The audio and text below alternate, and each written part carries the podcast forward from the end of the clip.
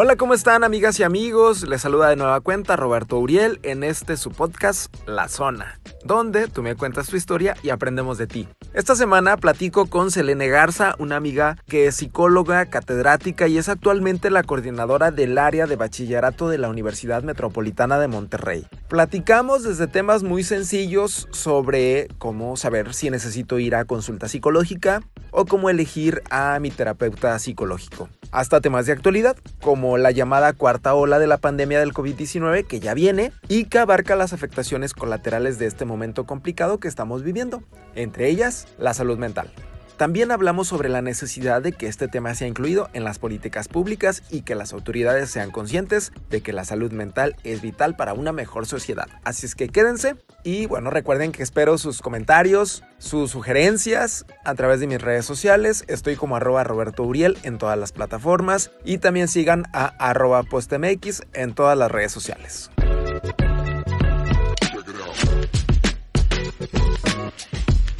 Y el día de hoy estoy muy feliz porque tengo una invitada muy especial, como todas las invitadas que hemos tenido en este programa, pero la de hoy doblemente especial porque creo que es un tema bastante importante el que ella maneja.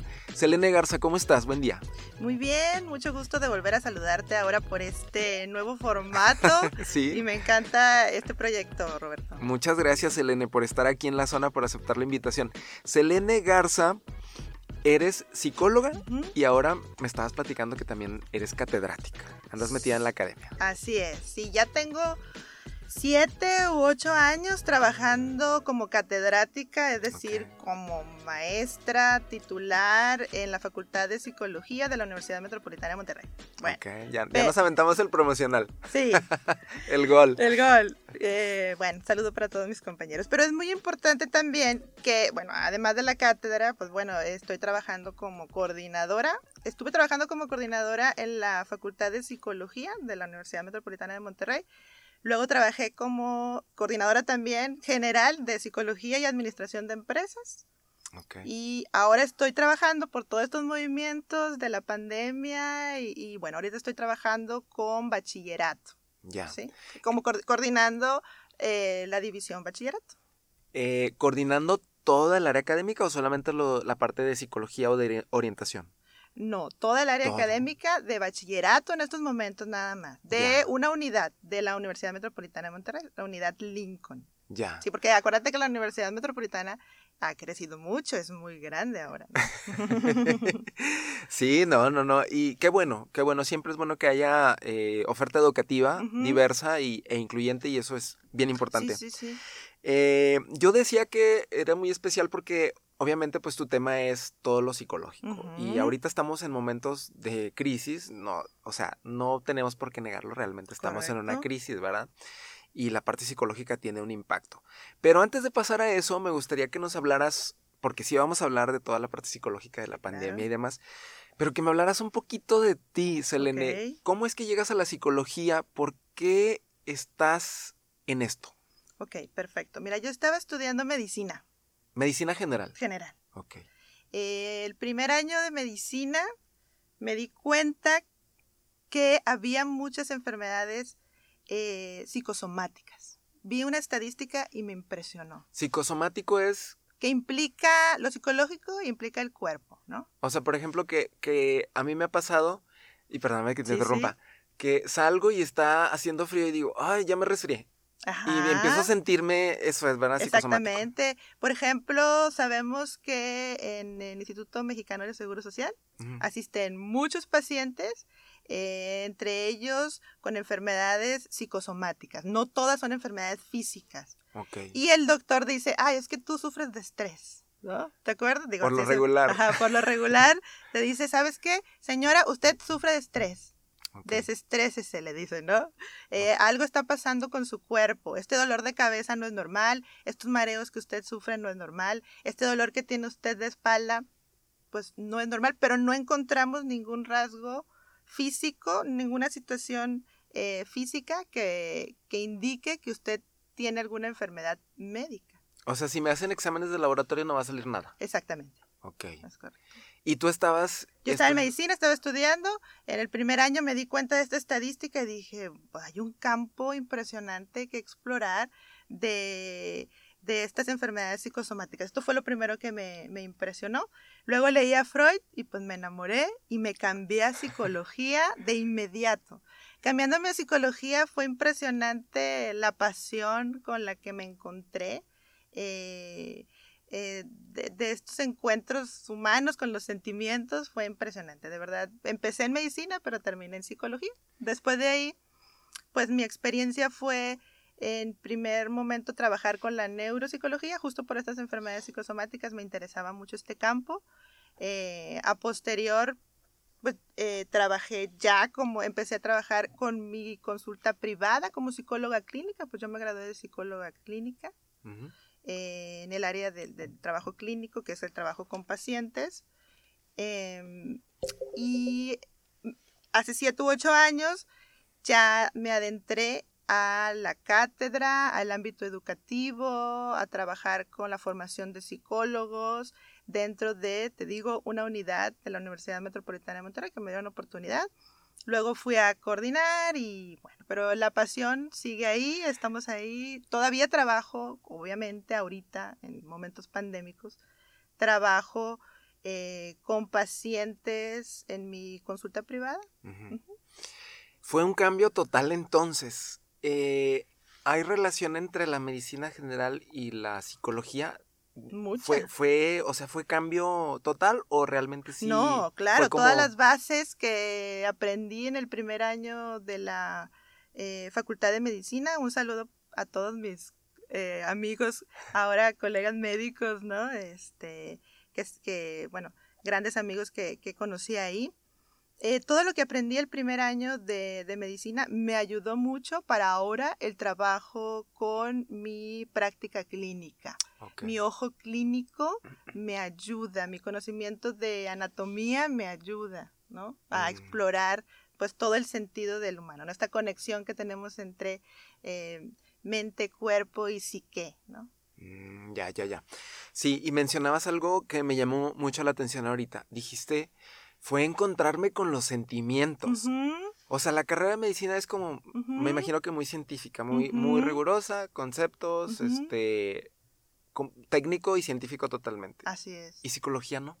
Y psicología, no, claro, también tiene todos sus constructos, ¿sí? Ok. Sí, sí, pero exploramos lo que no se dice, ¿no? Lo que no se habla normalmente en una consulta médica, por ejemplo esto que no se puede hablar comúnmente.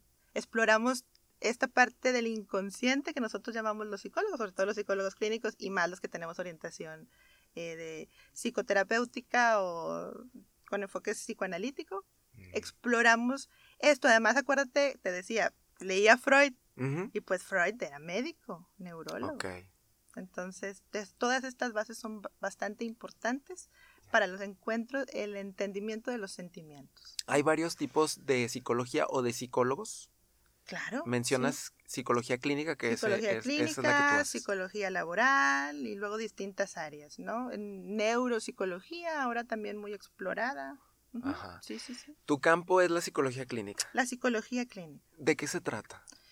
Pues mira, la psicología clínica tiene, es prácticamente es el trabajo con pacientes, el trabajo con la clínica. ¿sí? Explorar la psicoterapia. Ese es el trabajo. Puede ser que tú seas un neuropsicólogo, pero trabajes en psicología clínica, es decir, que trabajes directamente con los pacientes, ¿sí? Eso se trata de la psicología clínica. Claro, hay distintas orientaciones de la psicología clínica. Puedes decir, yo soy, yo tengo orientación, soy psicólogo, pero tengo orientación conductista. O soy psicólogo, pero tengo orientación psicoanalítica. ¿Sí? O soy psicólogo y tengo eh, tengo, eh, soy neuropsicólogo, trabajo las interconexiones cerebrales, digo, para ponértelo así como más sencillo, las interconexiones cerebrales, eh, las, funciones, las funciones del cerebro, si el frontal, qué funciones tiene, si el prefrontal, si la amígdala. esto es en cuanto a la neuropsicología. Entonces, puedes ser psicólogo clínico porque trabajas con pacientes, pero puedes tener distintas ramas de aplicación. Mm. Ya, esto me parece súper importante porque, eh, no sé, a reserva de que tú me corrijas, pero escuchamos mucho, es que necesitas ir con el psicólogo, o deberías ir con el psicólogo, o estaría padre que consultaras a un psicólogo, pero no sabemos ¿Qué con cuál psicólogo? nos corresponde ir o psicóloga nos corresponde ir. Exactamente, nosotros tenemos un código ético que nos implica si no podemos trabajar con este paciente, tenemos que referirlo al especialista. Y esto es bien importante, Roberto, aclararlo. Qué bueno que me haces esta pregunta. Ajá, Es muy importante aclararlo, porque no todos somos especialistas en todo.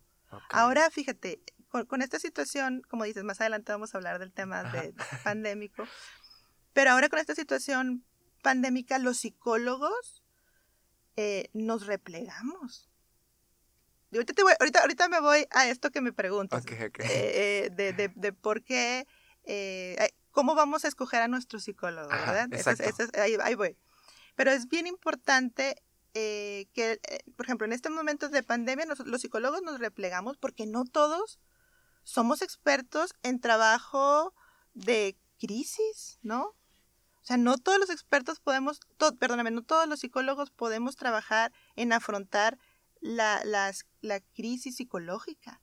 Hay un par de colegas, muy pocos, colegas en Nuevo León, por ejemplo, hablando de nuestra región, y en México, que son expertos en, en el trabajo en crisis, por ejemplo. Entonces, no todos estábamos preparados para trabajar en, en estos momentos de pandemia. Claro. Y te digo que nos replegamos porque reflexionamos también, eh, gracias a nuestro código ético, que iba- cuál iba a ser nuestro papel eh, como psicólogos dentro de la pandemia. Pero sí, es muy importante que podamos conocer. Y el psicólogo tiene que, o tiene también que explicarle al paciente qué método va a utilizar.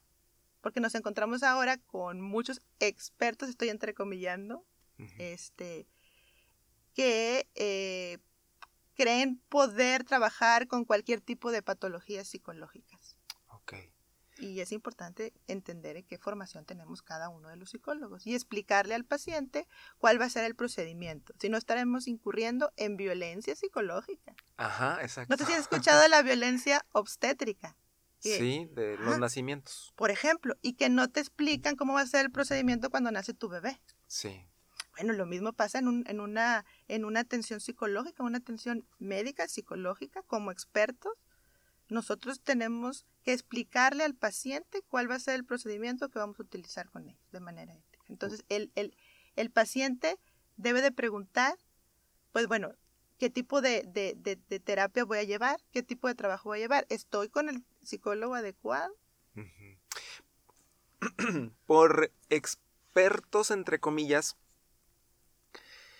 ¿a qué te refieres? ¿Serán acaso personas que se dedican a la motivación o También. los llamados coach de vida que yo he visto algunos perfiles y la verdad es que son gente que no... No, o sea, no, no quiero generalizar, pero los perfiles que yo he visto son gente que no tiene estudios de psicología, sino que se, son de otra cosa Exacto. y que tomaron un curso, una certificación o qué sé yo, y ahora se dedican a, a dar como consejos de vida. Correcto. Y no, no, algunos son psicólogos. Ah. También. Sí hay. Sí, sí, claro. Algunos son psicólogos y se dedican a la psicología laboral o se, se dedican al, a la motivación y bueno, respetable. No podemos tampoco negar eh, que haya algo de la sociedad que demanda este tipo de, de, de servicio, ¿no? Hay mercado. Hay mercado. Y, es, y fíjate, es algo del mercado, bien que lo comentas, o sea, es algo del mercado. Sí, yo los veo a ellos como, al- como negocio que están haciendo. Ajá. Es correcto.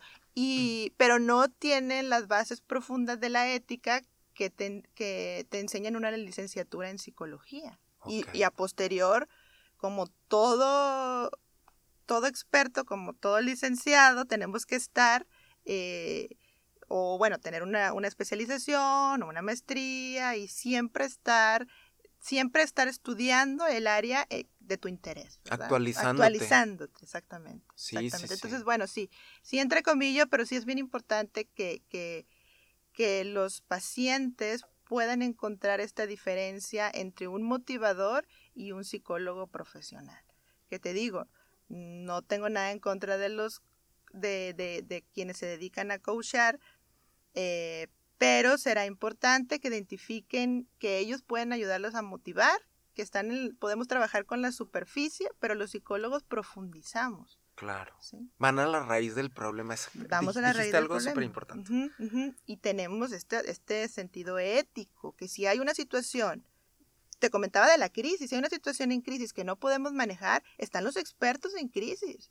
Entonces imagínate un motivador trabajando con la superficie de la crisis, pues no va a lograr los efectos a, a largo plazo que, que, que deben de ser dentro del el expertise de la psicología. ¿verdad? Claro. Entonces, ¿cómo elegimos a nuestro psicólogo? Por ejemplo, yo, Roberto. No sé, me surge la necesidad y yo digo, es que, no sé, necesito que alguien me escuche. No sé, por ejemplo. ¿Necesito un psicólogo al yo tener esos pensamientos? Sí, por ¿Y supuesto. cómo lo elijo? Mira, el primer paso sería elegirlo, eh, de estar sea, consciente primero, es decir, necesito encontrarme con alguien, necesito eh, hablar con alguien, ese es el primer paso, ¿verdad? Para poder. Luego, ahora, ¿cómo elijo mi psicólogo? Pues bueno, esto es dependiendo de tus síntomas. Tienes que escucharte y decir, bueno, ¿qué síntoma tengo? A ver, este, es un problema de aprendizaje, entonces voy con los ex- expertos de aprendizaje. ¿Sabes que no me concentro? Entonces voy con un experto en, en neuropsicología. Puedo, puedo, puede ayudarte en esto. Ok. ¿Sí? Ahora, tengo síntomas de dolor de cabeza, dolor de espalda, etcétera. Puedo ir con un psicólogo clínico y el psicólogo clínico dirá, ok, yo puedo ayudarte. O te puedo referir a uno de mis colegas que puede ayudarte en neuropsicología porque veo que es algo de una afectación del cerebro, frontal, etcétera. Entonces, ¿cómo puedo escogerlo? Primero acudiendo al psicólogo y el psicólogo, el mismo psicólogo, te puede referir a sus colegas quienes tienen esta expertise, ¿verdad? Pero primero puedes acudir con cualquier psicólogo. El psicólogo en una entrevista, hacemos una entrevista inicial, ¿sí? Una observación, un ojo clínico que te comentaba, pero todos tenemos que hacer una entrevista. Y esta entrevista te puede definir si tú vas a ser el experto para trabajar con este paciente o vas a tener que referirlo a otro experto. Entonces, ¿cómo escojo a mi paciente? Yendo con un psicólogo primero. Digo, ¿cómo escojo a un psicólogo? Primero, eh, acudiendo al psicólogo. Y el, y el mismo psicólogo tendrá que tener la ética para referirte a otros ex- psicólogos expertos en tu afección. ¿no? O sea, el O chiste en tu es... psicopatología, porque Ajá. puede ser que también eh, puedes trabajar con, con colegas psiquiatras al mismo tiempo que estás trabajando con la psicología, ¿verdad? El chiste es dar el primer paso. ¿verdad? El chiste es dar el primer paso y a- atreverte a repensarte, atreverte a, a hablar, atreverte a, reflexionar que necesitas a alguien más, ¿verdad? A un experto. Todos necesitamos en algún momento de la vida ir con algún psicólogo o psicóloga. No todo lo necesitamos, pero sería muy recomendable. no todo lo necesitamos, pero sería muy recomendable. Y sobre todo en estos tiempos es muy recomendable que nos acerquemos a un psicólogo. Ahorita en pandemia. Exactamente. Y los mismos psicólogos necesitamos acercarnos a un psicólogo también. Ustedes también. Sí, claro. Te comentaba, al principio de la pandemia nos replegamos porque te, te recuerdo que los psicólogos también somos humanos. Entonces Claro. al principio nosotros también estábamos sufriendo lo que todos los demás, toda la comunidad estaba sufriendo. A todos nos pegó. Entonces nos, nos replegamos para reflexionar cuál iba a ser nuestro papel y qué, qué íbamos a hacer en un futuro y cómo nos teníamos que preparar. Lo que pasó, muy interesante, es que los expertos en crisis nos formaron, porque pues yo fui parte de un voluntariado para trabajar con pacientes COVID y no COVID, pero en crisis, pues nos formaron a los que no, no, no éramos expertos. Nos formaron, realizaron cursos, etcétera, y nos formaron. Pero al principio decíamos, ¿cómo vamos a tratar a los pacientes? No podemos trabajar presencial, one to one, uno a uno. ¿Cómo vamos a trabajar en la terapia de grupo? Que también esto es importante, es otra rama. Entonces, ¿qué teníamos que hacer? Repensar y considerar cuáles son las herramientas que vamos a utilizar para trabajar con los pacientes. Entonces, te digo, en esta pandemia es bien importante que tanto, bueno, nosotros como psicólogos acudamos también a los expertos, ¿sí?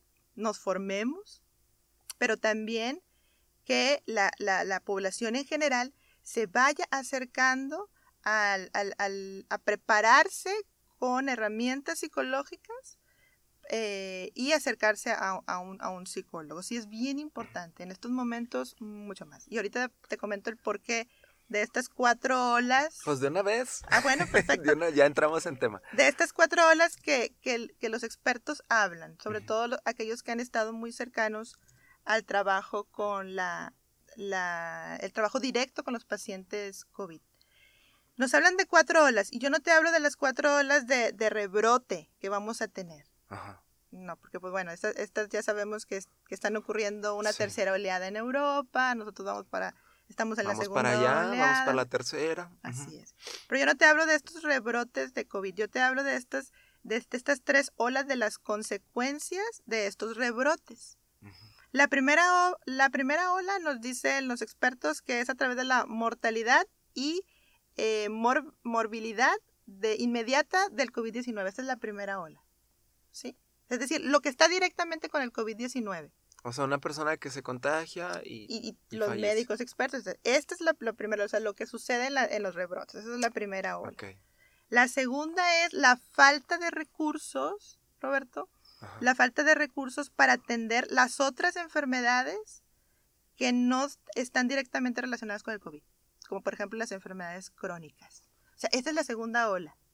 No hay recursos porque todos los médicos están trabajando directamente con COVID-19 y tengo colegas, te decía que yo estaba estudiaba, estudiaba medicina y luego me fui a psicología.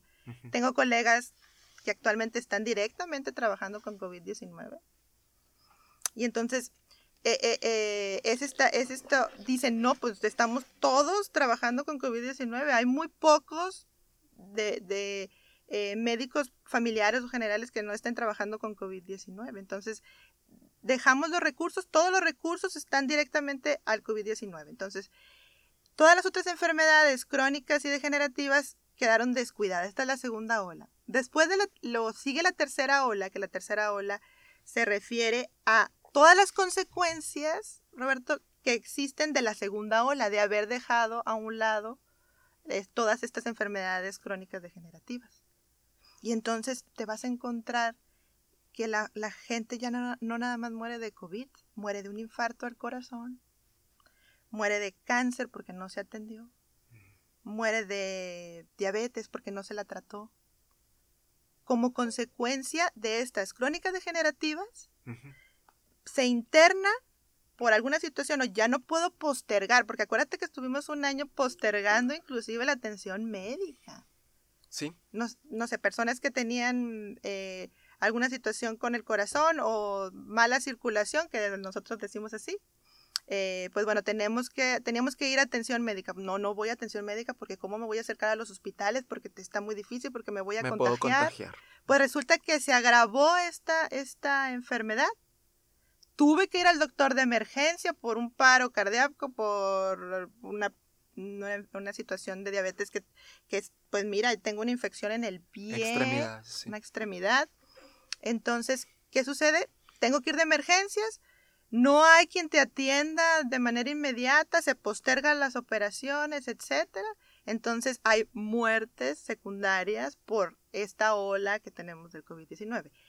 Y la cuarta ola, la que a nosotros nos interesa, es las afectaciones psicológicas y económicas y todo lo que va alrededor de estas afectaciones, porque en el centro está el COVID, pero todo lo que está alrededor de el cansancio crónico de estar en, confinamiento por un año, las, los síntomas psicológicos que vamos a encontrar en la población en general, que ya las estamos encontrando.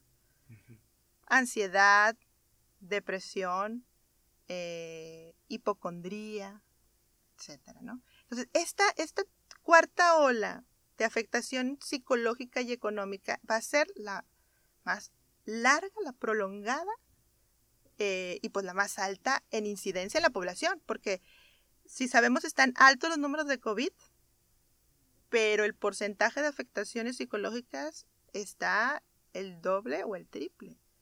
¿sí? Y, y bueno, esto es en cuanto a la población en general. Ahora, otra estadística importante es que aquellos que sufrieron COVID también tienen secuelas Psicológicas. Psicológicas y neurológicas. Uno de cada tres pacientes tienen, eh, tienen alguna secuela neurológica o psicológica. Mm. ¿Y ahorita estamos en esa cuarta ola o todavía no entramos? Todavía no entramos. Yo, en México. Todavía no. No. Entonces, ¿qué es lo que nos espera? Exactamente, exactamente. Porque eh, eh, creo que en otros países, pues, que ya están en un tercer rebrote, entonces ya estamos, ellos ya están a lo mejor entrando a esta cuarta ola. ya, ya pueden tener, acuérdate que estamos en un, al principio estuvimos en un proceso de supervivencia. ¿Sí?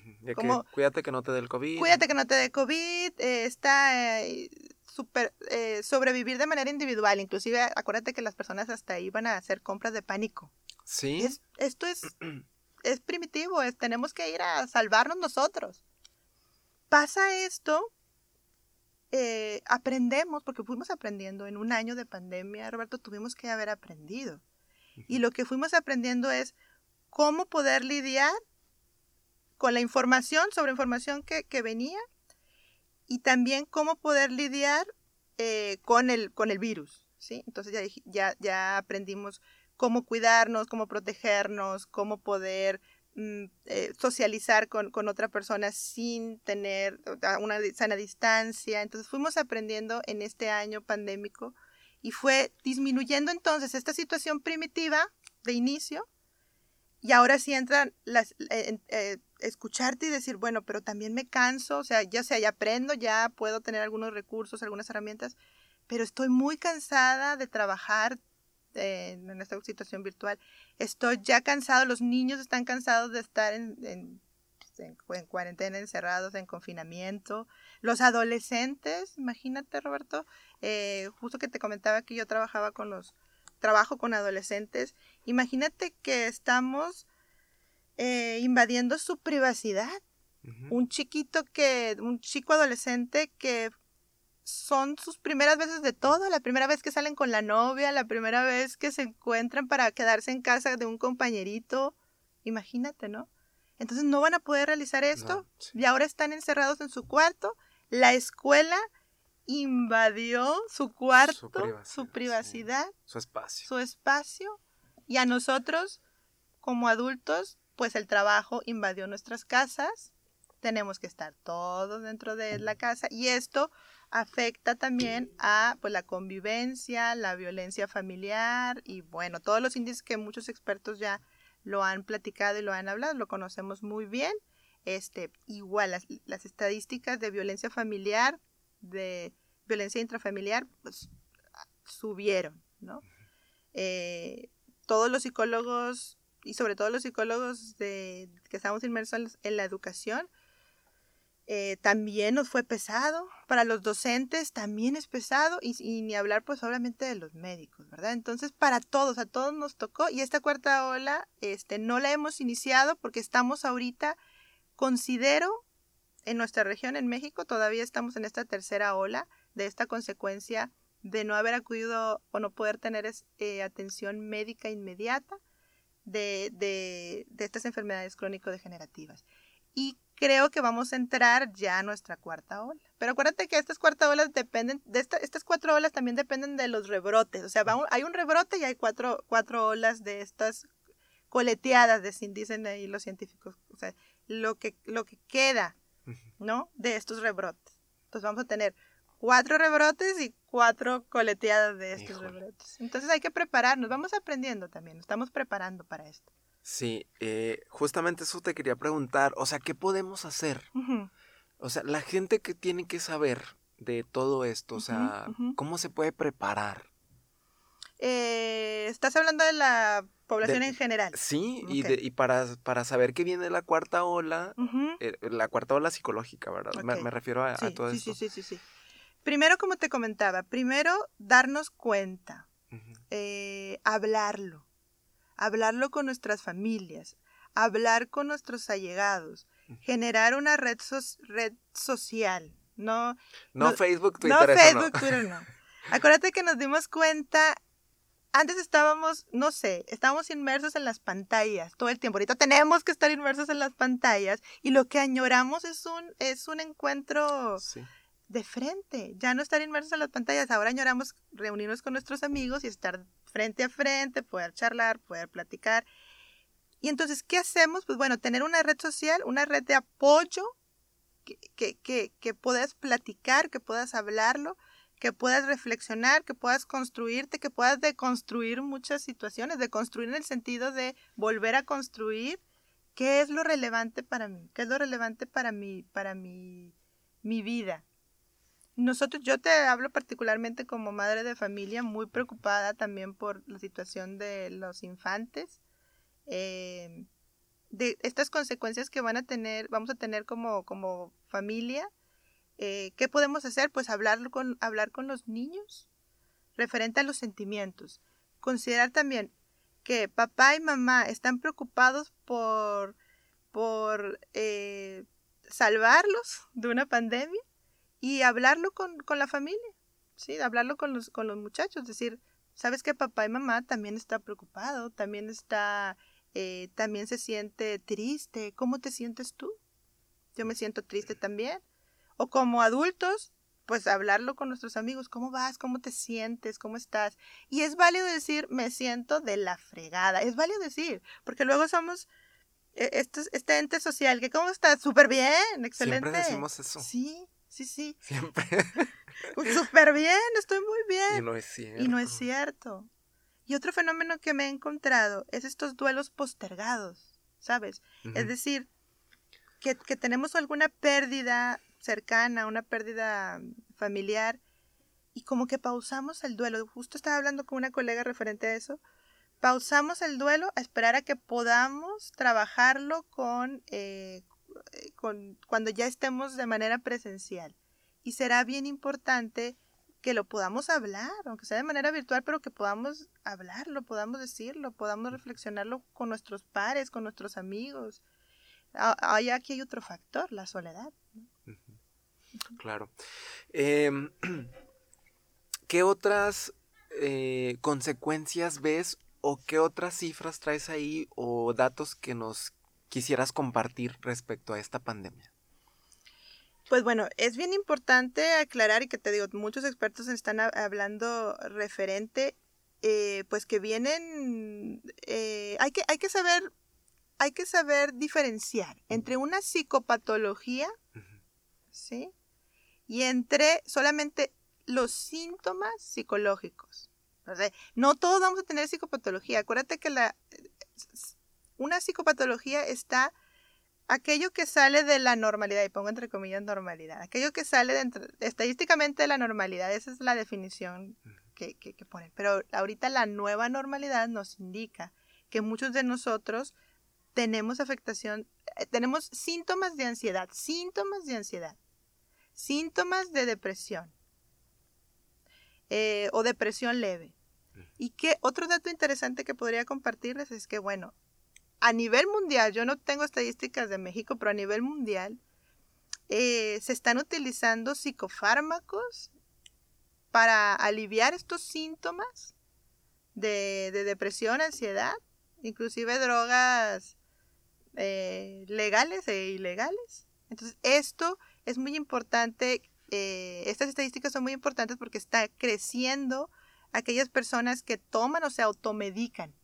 Okay. Esa es otra, es otro, es otro, otra estadística importante que, que hay que hablarlo, porque lo importante acá sería no automedicarse y si estamos tomando más fármacos, entonces aquí la respuesta es acércate al experto, acércate a un psicólogo, no te automediques. Si estás notando que estás tomando eh, mm, alcohol o estás durmiendo de más o estás fumando de más, pues acércate a los expertos. Ah, es un síntoma, es un síntoma. Sí, eh, creo que volvemos a lo que decías hace ratito, aprender a, a escucharnos o a, sí, a, entender, bueno, no entender, sino más bien como darte cuenta.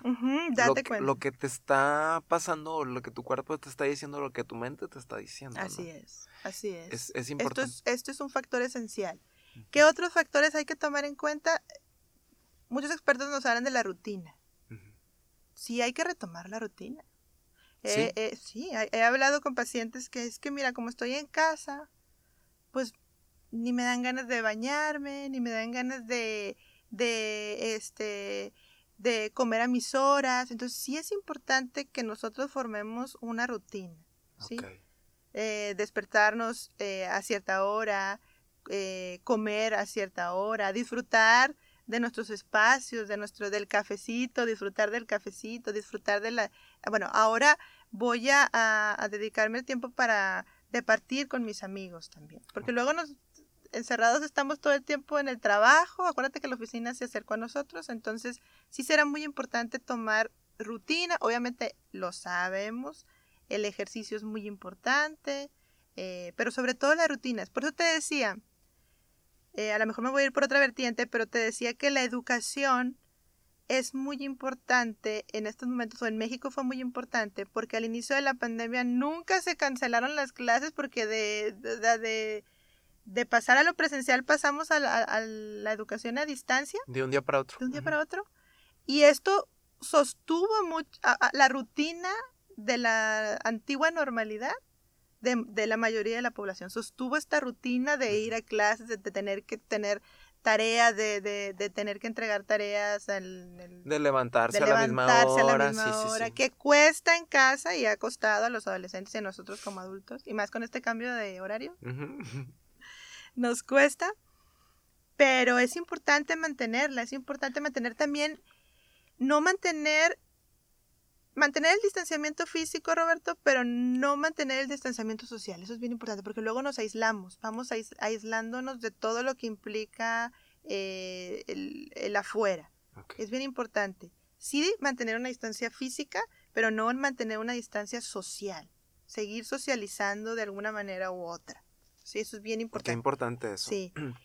Los mexicanos somos, sufrimos de manera diferente la pandemia, porque eh, somos muy familiares, somos muy de estar con la familia. A lo mejor en Europa sí hay, otro tipo de, afectaciones, simplemente por el espacio en donde se... El espacio mm, del hábitat donde nosotros nos, nos, nos movemos son distintos. Hay gente que vive en un departamento. No es lo mismo una persona que vive en un departamento a una persona que vive en una casa con toda su familia a una persona que vive sola. Acuérdate que los espacios en las grandes ciudades son cada vez más pequeños. Sí. Y esto también es bien importante. Sí, sí, sí.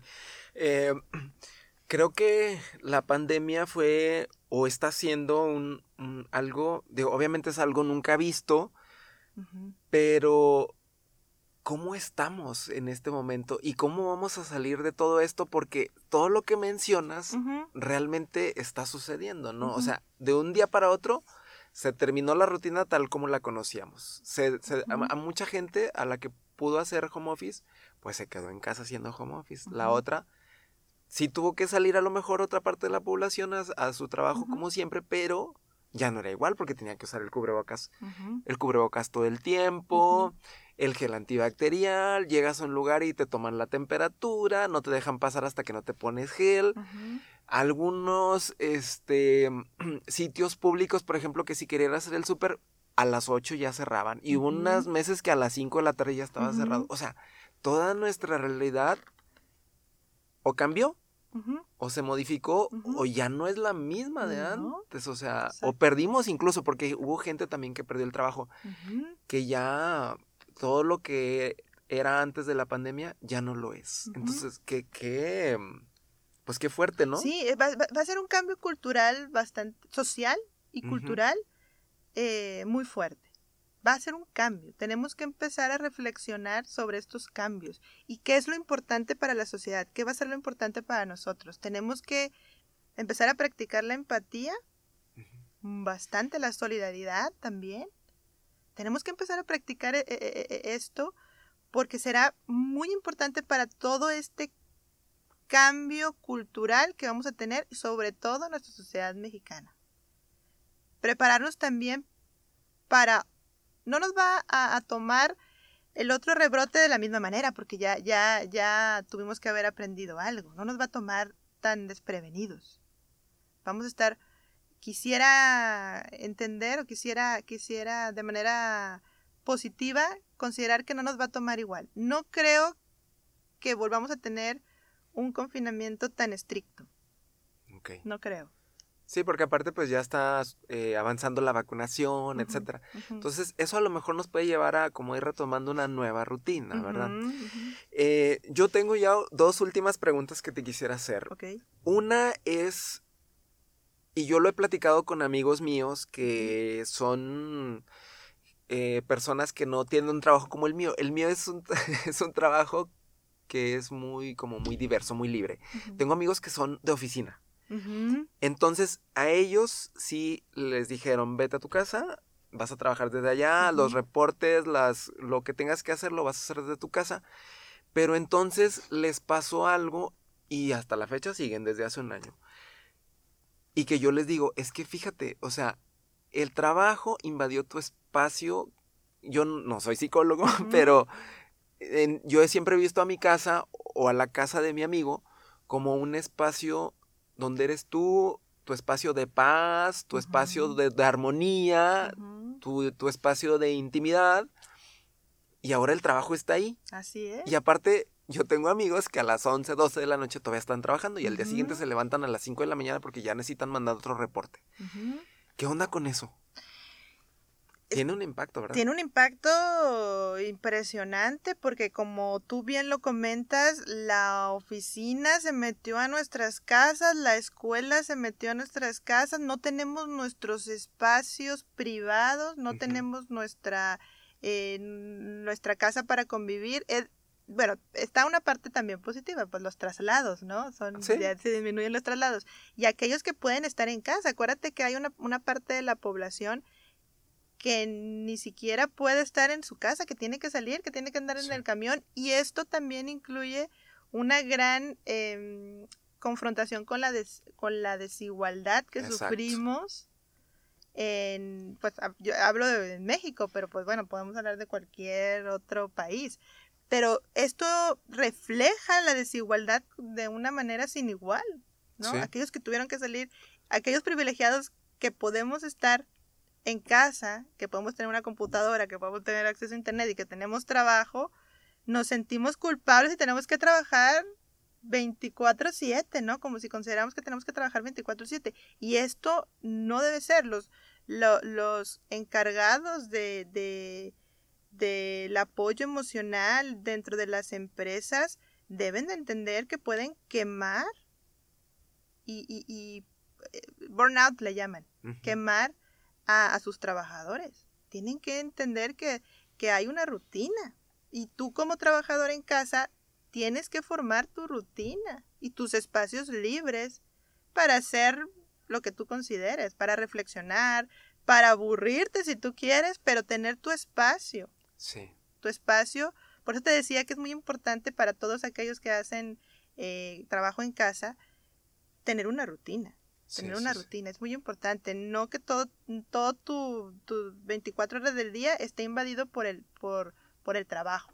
Tener tus espacios. Justo estos espacios son bien interesantes. Estos espacios de, de, platicarlo. hay que formarlos también en casa, de pues hablar. Sí. Sí, sí, Ojalá que este podcast sirva para que detone ahí la conversación entre quien lo escuche. Exactamente. Y que reflexionen y que lo platiquen. Exacto. Así, justo con este ejercicio que estamos haciendo hoy, es un ejercicio para mí, por ejemplo, fíjate, te voy a comentar y gracias por la invitación, como este, porque ya estaba cansada de las, del, del, del, de trabajar en Zoom y trabajar en Teams, este, de manera virtual y, y bueno, cuando decides estar con alguien frente a frente es porque va a haber va a haber algo interesante no ya era ya era importante estar eh, de presencial con alguien. Gracias por la invitación no, hombre gracias a ti. Qué, qué, bueno que me digas eso. Oye y por último yo te quisiera preguntar las autoridades. Sí. Qué onda hay algo que las autoridades tengan que hacer o, deberían de estar ya tomando en cuenta o están fallando o qué onda lo están haciendo eh, digo, te comento porque hay, hay, colegas que trabajan en instituciones gubernamentales y que te digo, al principio sí era complicado porque también había que retomar y reorganizarse como institución pública o, política, también hay que reestructurarse. Eh, pero ahorita ya lo están trabajando, ya lo están retomando, ya, ya hay instituciones que ya están trabajando de manera presencial, que ya van a, a, a o van a las casas para poder eh, revisar cómo está el ámbito. em, pero sí, sí faltan muchas, obviamente falta mucho en nuestro México querido de trabajar con, con que la, la- el factor emocional, que el factor psico- psicológico es de vital importancia. Sí, sí, sí falta. De hecho, pues podemos, no, no quiero meterme en estos rubros, pero me voy a meter. Eh, no sé, ¿tú has escuchado alguna propuesta referente a nuestros, nuestros eh, candidatos respecto a la salud mental? No. Y pues tenemos que prepararnos para la salud mental. Es un factor importantísimo. Habrá quienes están a lo mejor eh, eh, defendiendo a la infancia, pregunto. No. O Bueno. sea, tal, tal vez, pero no por el, tem- por el lado psicológico. Están viendo como otras necesidades que son más evidentes. que son más evidentes o que funcionan en campaña.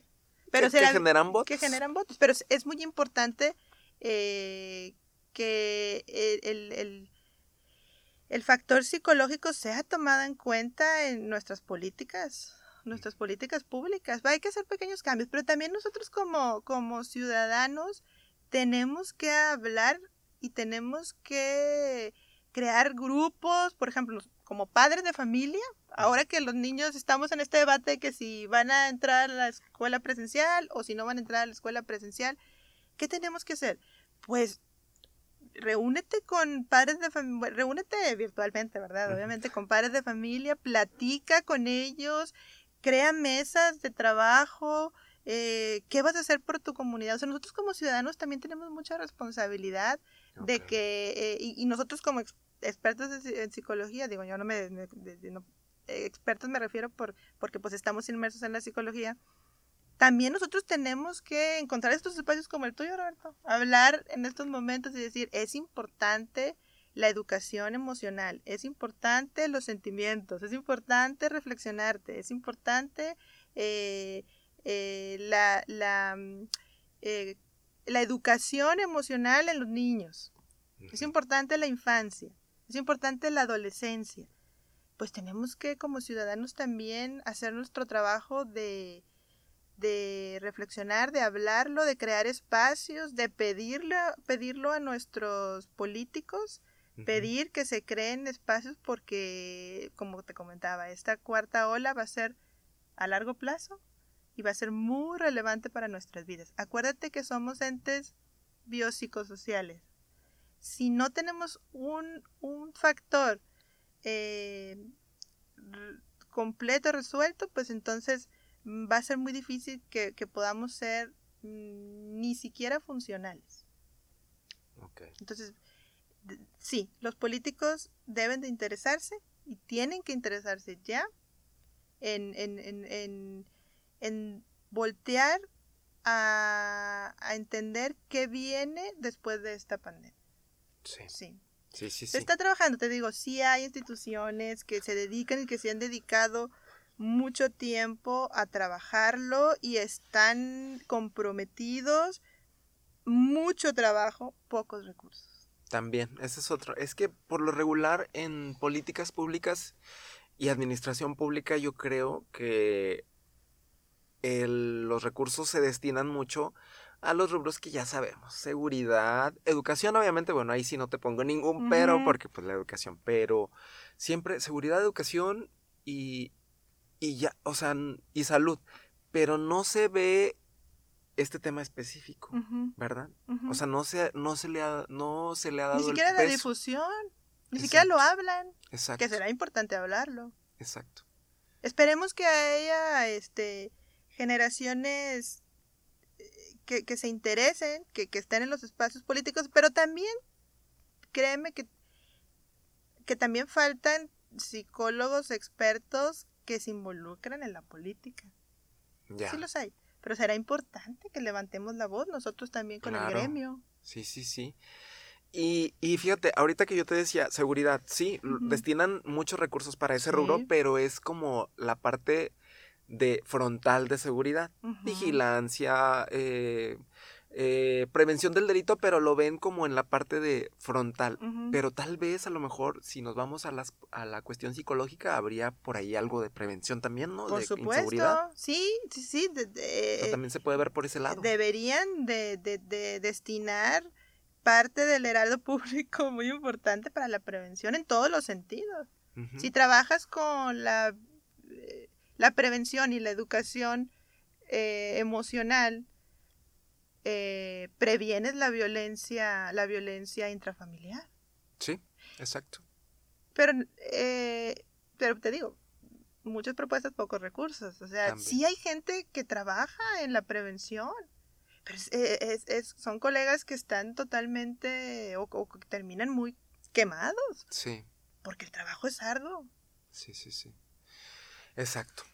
Ay, Selene, pues muy amplio el tema. Eh, por último, ya nada más preguntarte que nos hables así muy breve de lo que de lo que me decías ahorita que andabas haciendo voluntariado para atender a Estuve, pacientes COVID. est- estuve al principio de la pandemia trabajando con el voluntariado de, de pacientes COVID y no COVID, Ok, porque tuvimos que prepararnos, te decía, con los expertos en crisis. ok. Eh, estuve trabajando en un principio cuando estaba un un poquito más fuerte la, la pandemia. Ya en estos momentos lo, lo, lo dejé porque luego te digo, estaba en el, en el, en el rubro de, de la educación, que también implicó un cambio y un esfuerzo bastante amplio. Pero sí, sí trabajé en un, en un inicio con, con este voluntariado. Atendías a gente que Eh, tuvo COVID. que tuvo COVID o que no tuvo COVID, pero tenía familiares con COVID. Ya, un servicio gratuito. El les- servicio totalmente gratuito. Qué bueno. En la. Asociación de Psicólogos de Nuevo León. Ahí está. Qué bueno, qué bueno que, que anduviste haciendo eso. ¿Dónde te puede contactar la gente? No sé si estés activa en redes sociales o que te llamen por teléfono si requieren alguna consulta. ¿Cómo te puede buscar la gente? Mira, me pueden, me pueden sobre todo buscar, mis redes sociales son redes personales, pero también se los puedo compartir. Este, me pueden buscar, te voy a dar el correo electrónico de la universidad, porque es el que tengo más activo y es el que estoy, eh, pues, 24 horas ahí al Al pendiente. pendiente. Es esgarza.umm.edu.mx. S. Garza. E, S Ah. de sal, E de lote, S de sal, es garza, Ya me revolví. A ver, vez. Es. es Garza. garza, Ah. arroba UMM, umm.edu.mx. Perfecto. Ahí me pueden enviar un correo con preguntas de lo que ustedes consideren O agendar una consulta o también. agendar una consulta, por supuesto. Ahorita estamos trabajando de manera virtual, la Ok. consulta privada de psicológica, Perfecto. con enfoque clínico. Eh, doctor, ¿se les puede decir a ustedes doctores? No. Ay, ¿Cómo, ¿Cómo se les dice licenciado? Licenciados o... mm, Bueno, si tienes un doctorado te pueden decir doctor. Acuérdate que hay diferencia entre el doctorado y el médico. médico. Sí, sí, sí. Licenciada Selene Garza, que te Ajá. escriban ahí entonces al, al correo para Al correo cualquier- electrónico para cualquier duda, cualquier situación, inclusive este, si, si quieren que los pueda referir también con un colega experto, pues adelante. Perfecto. Muchas gracias, Selene, por haber estado aquí en la zona. Y ojalá puedas volver en algunos meses más, Sí. ya para, digo, que pase un poco también de tiempo y ver cómo va este, reaccionando toda esta situación. Y ahora sí hablamos propiamente solo pandemia. Claro, claro que sí, Comprometida a Roberto. volver. Claro, claro que sí, cuando tú gustes. Y pues muchísimas gracias a ti y a todo tu auditorio. Esperemos que sea, eh, que sea un, un, un, un parteaguas para que puedan al menos reflexionar sobre qué está pasando con nosotros. Eso es bien importante, reflexionar, hay que, hay que empezar a reflexionar. Muy bien, muchas gracias Elene y gracias, a ustedes que nos acompañaron en la zona. Nos vemos en el siguiente episodio.